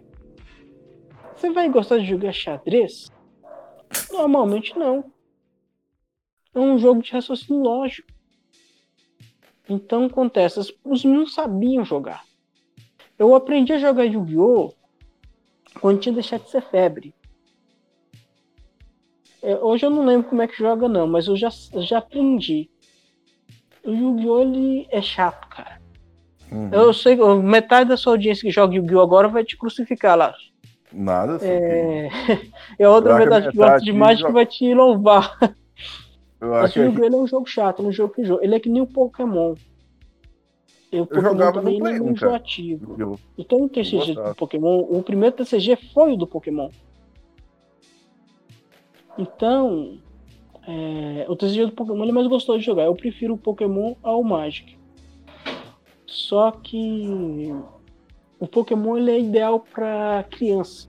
Assim, quem está começando a jogar. A gente que é adulto, a gente consegue ter uns tipos de pensamento, uns tipos de jogada que para uma criança seria muito complexo. Então, eu acho injusto uma criança e um, um, adulto jogar o Pokémon, porque o Pokémon é um jogo muito simples.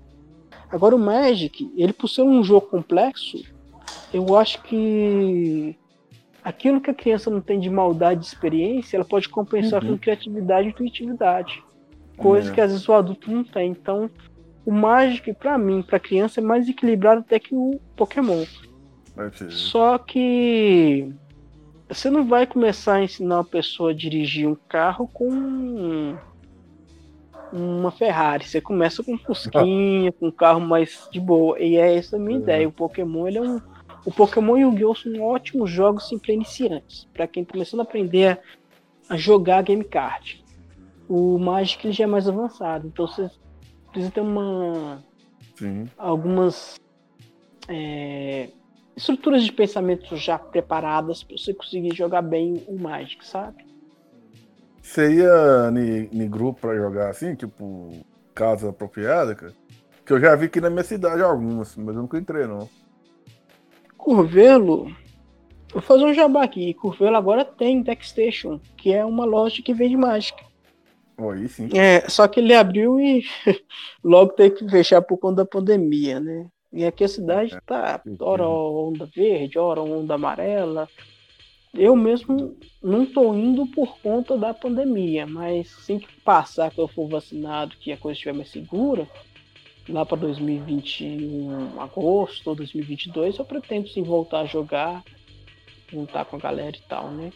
Mas antes de, de ter o povo aqui ele reunia para jogar, né? Tipo, de virar a noite jogando. Eu participei de umas duas ou três duas, duas jogatinas e um campeonato que a gente fez. E, e como eu falei, eu não ganhei nada, joguei mais pela diversão, sabe? Mas não era valendo dinheiro, não, né? Você tá jogando só pra. Não, não. A gente, a gente juntou, comprou uma caixa de cartas, né? Uma deck box. Não, uma deck, desculpa, uma, uma box, né? Com 36 booster, né? Uhum. Separamos uma parte dos boosters para ser uma premiação e fizemos um campeonato. Aí a gente fez um campeonato Commander.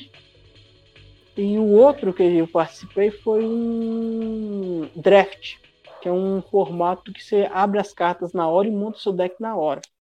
Né? É, e eu, como eu era um cara que não estava muito a par da coleção, é, na hora que eu fui montar meus decks, é, eu estava pensando na diversão. Passei uma carta de 60 mangos pro lado. É, na hora que um, um, Aí na hora teve. Na ele pra você ver que doido, velho. Ela rodou a mesa até que chegou num cara que falou: Olha pra você ver, partiu de mim, rodou na mesa, acho que foi o penúltimo ou antepenúltimo que pegou essa carta. Ué! Passaram aqui uma carta. Falou o nome da carta.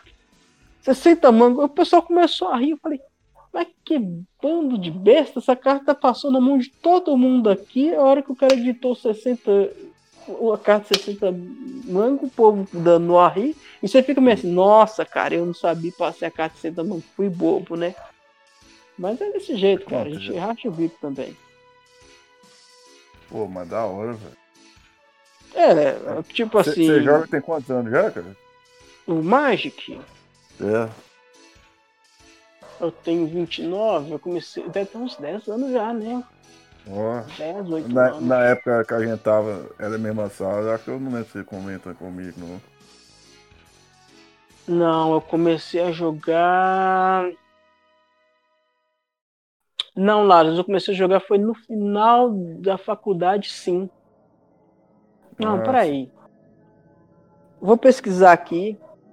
Vamos descobrir. Porque eu comecei a jogar inteiros. É só eu ver a data da edição. Vou trapacear aqui e vou dar um Google. Ah, tranquilo. É, a edição de Teros, que foi a edição que eu comecei a jogar, ela era uma edição que tinha como temática os deuses gregos, né? O interessante do Mágica é que, tipo assim, são vários, várias dimensões, sabe? E tem os playnautas, são pessoas que conseguem viajar entre as dimensões. E aí cada é, cada dimensão ela é baseada em uma temática diferente. Então, por exemplo, já teve alienígenas, que são os Eldrazi, já teve mitologia grega, que é os Teros, né? Já teve guildas de mágica, que seria guilda de mágicos, que seria tipo um RPG. É, mundos tecnológicos, que seria, por exemplo, Kaladesh.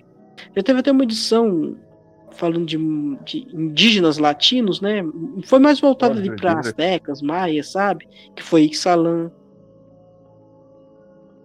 Ano que Ué, foi lançado o Teros. Não, é realmente um, um, jogo que se renova muito, é bem interessante. 2013, Laros, a colação de grau nosso foi em 2014. É. É, eu comecei a jogar no, no, final de 2013. Nós estamos em 2020, então são sete anos é. de jogos já jogando. Cara, era. Nessa época era. É, era quantos homens? Era nós. Era seis, né? Como é que é? Era eu, você, Henrique. O que? O grupo? Não, que, era, que a gente era uma sala que a, a gente era minoria, né? Era mais a mulher. Era né? três panelas a sala. Né? Tinha as meninas do. Não, tipo assim, no começo era mais. Era umas panelas assim mais divididas, mas não era nada de briga, não. Só que um grupo não conversava com o outro. Então não era nada assim, de, mal. De né? interação, era né? o bando da Tati, o bando das meninas lá da Karina, do. do... Oh meu Deus, esqueci o nome da outra. Da Stefani, da. Esqueci o nome da terceira. Desculpa aí se você estiver escutando. E o nosso bando. Né? E tinha aqueles gatos pingados lá que não tinha bando nenhum. Hum, mas sem treta, né, gente? Hum, tinha tretas ali entre as meninas, mas a gente que era os meninos não envolvia nisso, não, né? É, o nosso bando tinha Dilma, tinha você, tinha Edmilson, tinha o Henrique, que ficava é. oscilando entre o nosso bando e o bando da Tati.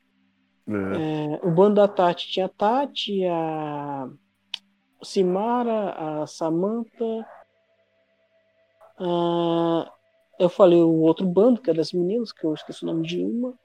E tinha uns outros ali intermediários que não tinham bem bando, era uma dupla, um trio, é. que conversava com todo mundo e tal.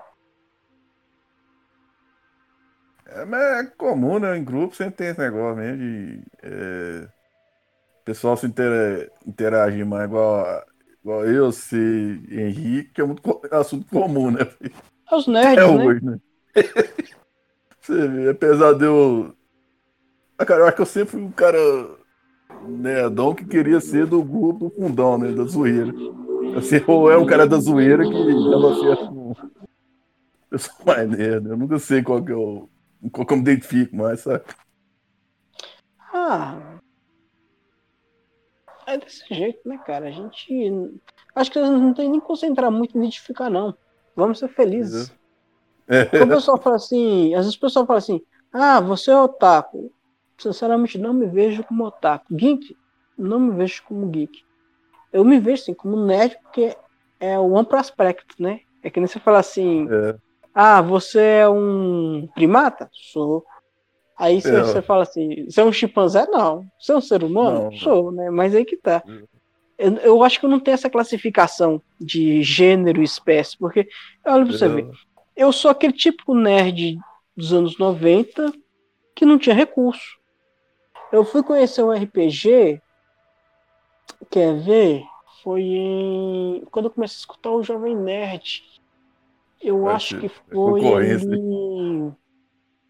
Oh, foi mais toda hora, velho. Quando eu entrei Todo na convidado fala disso, cara. Trabalho, 2016, 17, mais ou menos. Oh, é, concorrência tá foda aqui. O pessoal sempre falou disso aqui. Concorrência?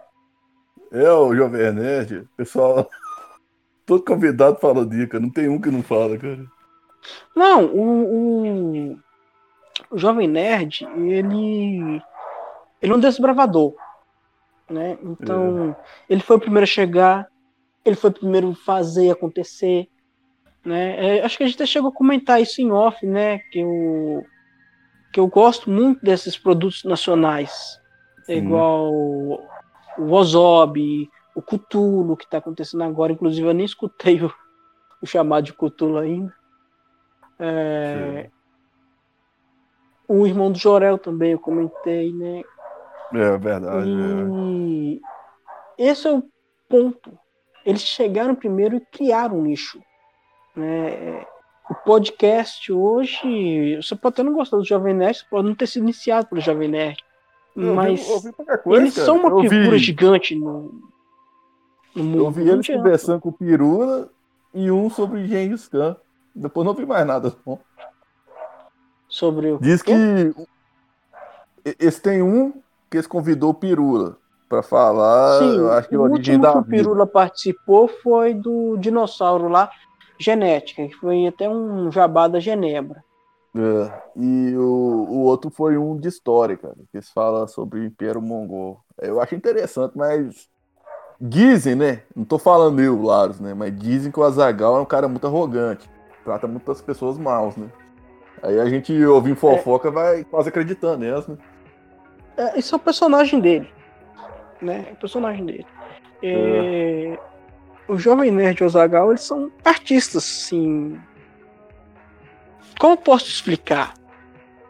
Por exemplo, nós dois aqui agora, quando a gente conversa igual você ri de umas piadas tal, eu não sou humorista, mas naquele momento eu estou fazendo o papel de humorista, né? E vocês iriam fazer o papel ali do gentil, do entrevistador, mas não necessariamente nós somos formados nisso. Então meio que eles criaram dois personagens, né? Com certeza não são só personagens, devem fazer sim parte da personalidade deles. O Azaghal ser mais fechadão, o Jovem Nerd ser mais é, aberto e tal. Mas por que, que eu falo isso? Porque a construção do Jovem Nerd Azaghal é essa. O, o, o Azaghal é o fechadão, o Jovem Nerd é o abertão né? Mas você vê assim ele conversando na, no próprio Nerdcast, que é onde você vai ver mais da personalidade deles, é, ou mesmo as pequenas pistas que a gente recebe do deles mesmo falando da vida deles, né? Que ele parece assim um cara de boa. Ele não é aquele cara. Ele seria introvertido, sabe? Então. Introvertido sério, sabe? É, sim. É tipo uma pessoa mais tímida, né? Mais na dela, assim, né? Não, não, é não como posso explicar? Ele tem cara de ser aquela pessoa na dele, mas sem necessariamente ser tímido. Porque quando ele pega para falar também, ele é, ele é brabo. Eu, do, da equipe ali do Jovem Nerd, o cara que eu mais gosto lá é o Sr. K. O Sr. K, ele ele tem um programa dele que é Balcão de Informações do Inferno. Ele lê as cartinhas dos adolescentes e fica dando soluções para os problemas amorosos desses adolescentes. Racha o bico de rir. né? Oi, é um quadro muito interessante. Acredito que deve... O senhor K é o. O cara tem uma barba toda estranha, velho. É, ele é o careca com barba. Ah, não, confundi com outro cara, velho. O Azagal também é careca com barba, mas ele usa óculos é. escuros. Ah, tem o, o, Gaveta. É com eles, cara? O Gaveta tem um canal próprio dele. O Gaveta, ele é um editor de vídeo, né? Não, que eventualmente bom, né? participa manja, do Jovem Nerd como convidado. E ele é o cara que edita os vídeos do canal do YouTube do Jovem Nerd. Ele manja muito, cara, disso, velho. Isso aí eu falar. O Gaveta é, é, é excelente. O canal dele é maravilhoso, velho. Maravilhoso. a gente, sinceramente, se eu, os meus dois, eu, lá quando eu saí das, quando eu tava na minha época de artista gráfico trabalhando com CorelDRAW, começando ali a engatinhar na época do, do, do de edição de vídeo. Se eu tivesse conhecido um gaveta da vida, eu teria continuado no ramo. Eu não teria saído do ramo, não. Provavelmente eu estaria reclamando de outras coisas, de outros problemas, mas eu estaria nesse ramo.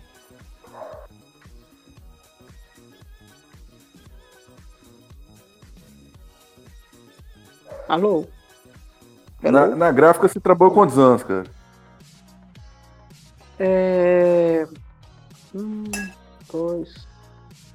Três anos juntando tudo, mas corrida assim uns quatro anos mais ou menos. Nossa, Porque eu comecei trabalhando é, quando eu tinha 18. 19 anos foi entre ida e vindas. 2019 e 20 eu acabei trabalhando mais com edição de vídeo e filme, né? Inclusive tava até Essa aí parece que você tem. Participei. Juntando tudo daria uns Sua família, anos. vocês têm um. Vocês têm uma empresa, né? De... É... Não no meu conjunto familiar. No, na família maior, tem. Eu tenho um tio, uma tia que trabalha na área, com um primo também, que trabalha junto com eles, né? Eu trabalhava junto com eles em alguns eventos até eu virar professor. Depois que eu virei professor, acabou, fechei na educação. Né? Ah, só aí, aí desde 2015 tá, já tá nessa área, já, então. Educação eu comecei foi 2016. Só que ali, até eu efetivar, eu ainda fazia muito, muito trabalho. Muito bico nesse sentido de filmar e, e editar, né?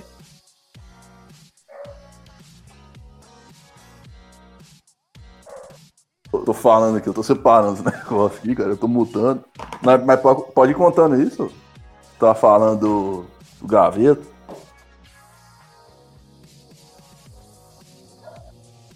Não, o gaveta era isso mesmo. Vamos fazer o seguinte. É... Eu acho que a gente deixou um assunto para trás. Tem gente que eu ia comentar e eu não terminei. Do Olavo de Carvalho, eu fiquei. Ah, é. Eu ia falar para você sobre como surgiu o Olavo de Carvalho. O... Quando a ditadura militar acabou, o Olavo de Carvalho ele era um daqueles formadores de opinião que eram de esquerda e que saiu expulso da esquerda. E depois ele começou a bater na esquerda. Foi, porque ele fala isso direto, né, velho? Que conheceu ela. Então, por exemplo. Início de tudo. É. Até não, muçulmano ele era foi. da esquerda, né? Eu não duvido muito, não. Mas é aquele muçulmano que não conhece o Corão. Não, o astrólogo ele ainda é. Né? Porque. Sei lá. Ele deve estar. Tá... Eu só ia falar um que deixa pra lá. Não vou nem comentar. Não quero a fúria do Olavo de Carvalho pra mim, não. o. Você sabe, por exemplo, quando teve aqueles. Os, os, primeiros movimentos ali que gerou o MBL. Ah, só por causa da. Que gerou o Kim Kataguiri. O Olavo de Carvalho, ele seria o Kim Kataguiri. Hum? É, é. Passe é o Movimento Brasil Livre. Isso mesmo. Ah, que tava caro, não sei quanta passagem. Aí o começou tudo, né? Parece que o, mundo, o Brasil mudou ali, velho. Não mudou. Eu te explico o que aconteceu. É, essa primeira, essa 2013, essa primeira onda de gente reclamando, o povo só queria uma coisa: reforma política. Se a Dilma tivesse feito a reforma política, ela terminava o mandato dela. O que ela fez? Enrolou, levou na lábia, empurrou com a barriga. E isso acumulou ao fim do segundo ano da reeleição dela com o impeachment. Porque acontece o seguinte: a Dilma não fez a reforma que ela precisava ter feito, que era política. Ela não fechou com o Centrão. Ela. E aqui eu não estou falando que ela seja competente, mas ela não era desonesta. Ela era incompetente, né? Em alguns aspectos, né? Então. Não, ela, é ela era uma né? governante. Incapaz, né? Pelo jeito que ela fala. É, o pior é o seguinte, porque, tipo, entre o Temer você pensa que vai ser melhor, piora. Entre o Bolsonaro, piora mais ainda. Eu tô com medo do próximo. E aí, ela sofre é. impeachment. Ok, né? Nesse ato, quando houve a primeira briga, que a esquerda hoje ela fala que não, que foi tudo manipulado pela direita, não foi. A primeira manifestação que teve foi totalmente espontânea, totalmente aí outro problema, movimento descentralizado. Foi totalmente descentralizado, foi todo mundo indo para a rua por insatisfação, não necessariamente por algum motivo. E aí esses grupos novos da extrema direita começou o quê? A cooptar esse público que não tinha essa politização. Se não existisse esse, esse, esse povo para fazer coopção, o Brasil era outro hoje, né? Então, aí ele nasceu o MBL, falou, não, nós vamos representar o povo aqui, mas não representa bosta nenhuma. Uh, surgiu os, os anarcocapitalistas, ah, que a gente não precisa do governo para nada. Véio, se eu falar a verdade, eu quase fui isso, você acredita? É... Hum? Não, eu quase fui Você acredita no narcocapitalismo, ah, imposto é roubo, é, o mercado resolve mais que o Estado, eu acredito. Não, Sim. É a conversa simplificada, né, Lars? Porque, tipo, imposto é roubo até você precisar de um remédio de alto custo. Você pegar uma doença, vou te dar um exemplo. Vou te dar vários exemplos. Você pega a doença de Crohn. Pega não, que isso é uma doença genética. Se o seu primeiro tratamento, que é com é, aquele remédio que abaixa a imunidade, o imunossupressor falhar, o outro tratamento é um remédio de 8 mil mangos que você tem cada dose 8 mil mangos, você tem que tomar duas por mês, acho que é uma em cada 15, 15 dias, ah, não lembro. E aí, imagina você, pobre, Nossa.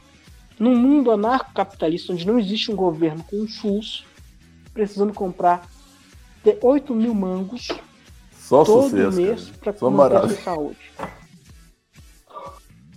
É. Quer ver outro? Outro que eu não entendo, porque o Bolsonaro já flertou com isso e eu não sei por que, que não houve uma multidão gigantesca na rua quebrando pau. Porque ele flertou com acabar com o coquetel ah, da AIDS. Eu ouvi falar, cara, que cara, dizer que queria se que ele quem... fizer isso, é 6 milhões é, de pessoas na rua. Eu acho que ou mais. Na época, cara, foi até o CQC que perguntou ele.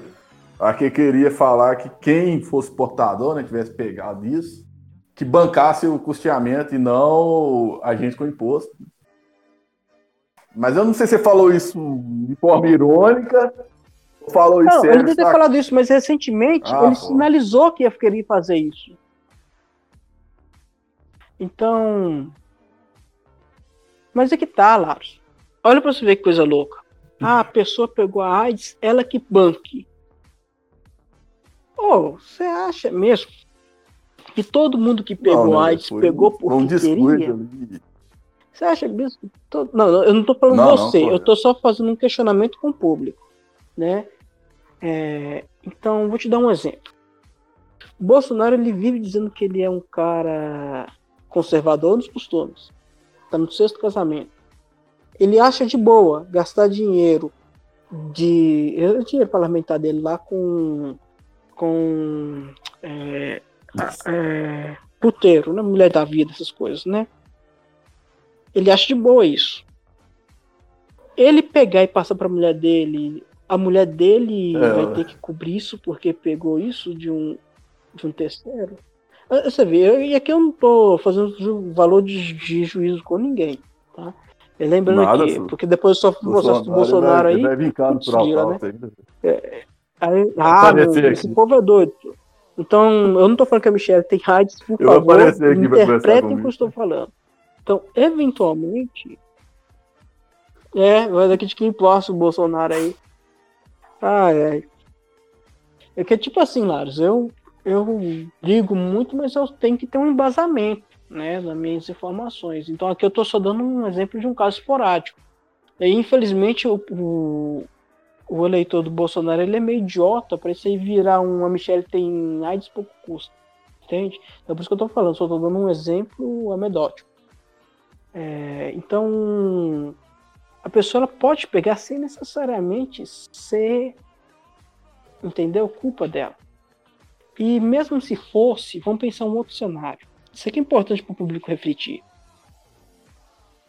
Não necessariamente a pessoa que pega, ela vai desenvolver a AIDS. Não, correto, demora muito tempo. Sem ter AIDS. Vai demorar ela passa o quê? Uma transmissora. Ela transmite o vírus, mas ela mesma desenvolve uma deficiência é. ou desenvolve tardiamente. Então, ou seja, ela pode contaminar é. milhares de pessoas e essas pessoas nem saber. Nos anos 90, a gente falava uhum. que a uhum. incubação do vírus era 5 anos. A incubação dele diminuiu porque o vírus foi evoluindo com o tempo, foi se adaptando mais ao ser humano. Hoje a incubação dele pode ser de 5 anos a alguns meses, alguns dias.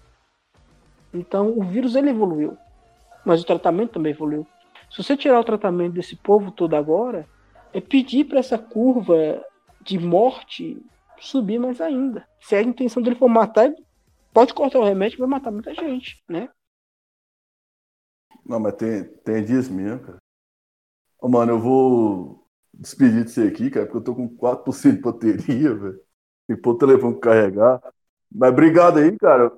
Ah, tranquilo, só não. Sim, aí é, a gente vai marcar agora o né? próximo com você e o DCM, cara. O DCM marcou, ia vir hoje, mas não veio.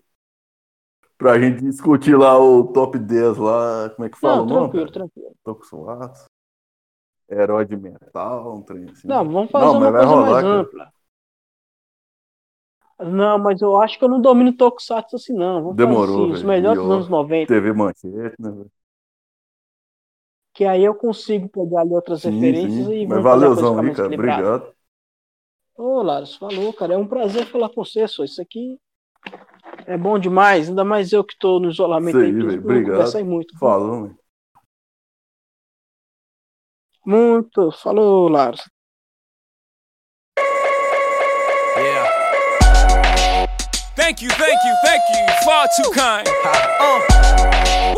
Yeah. Ready? Uh.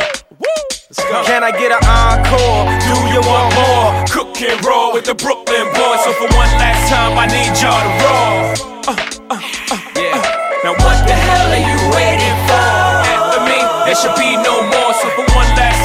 make some noise. Get him, Jay. Who you know fresher than whole? Riddle me that. The rest of y'all know where I'm lyrically at.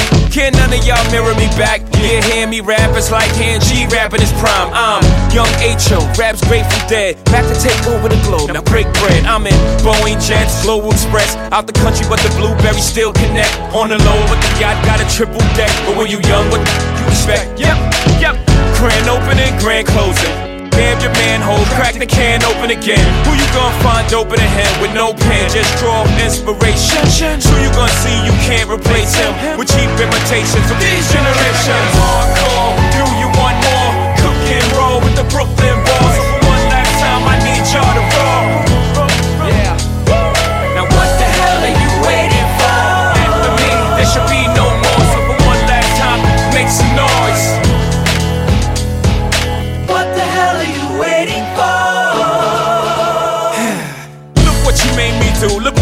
for you. Knew if I paid my dues, how will they pay you? When you first come in the game, they try to play you. Then you drive a couple of hits, look how they wave to you.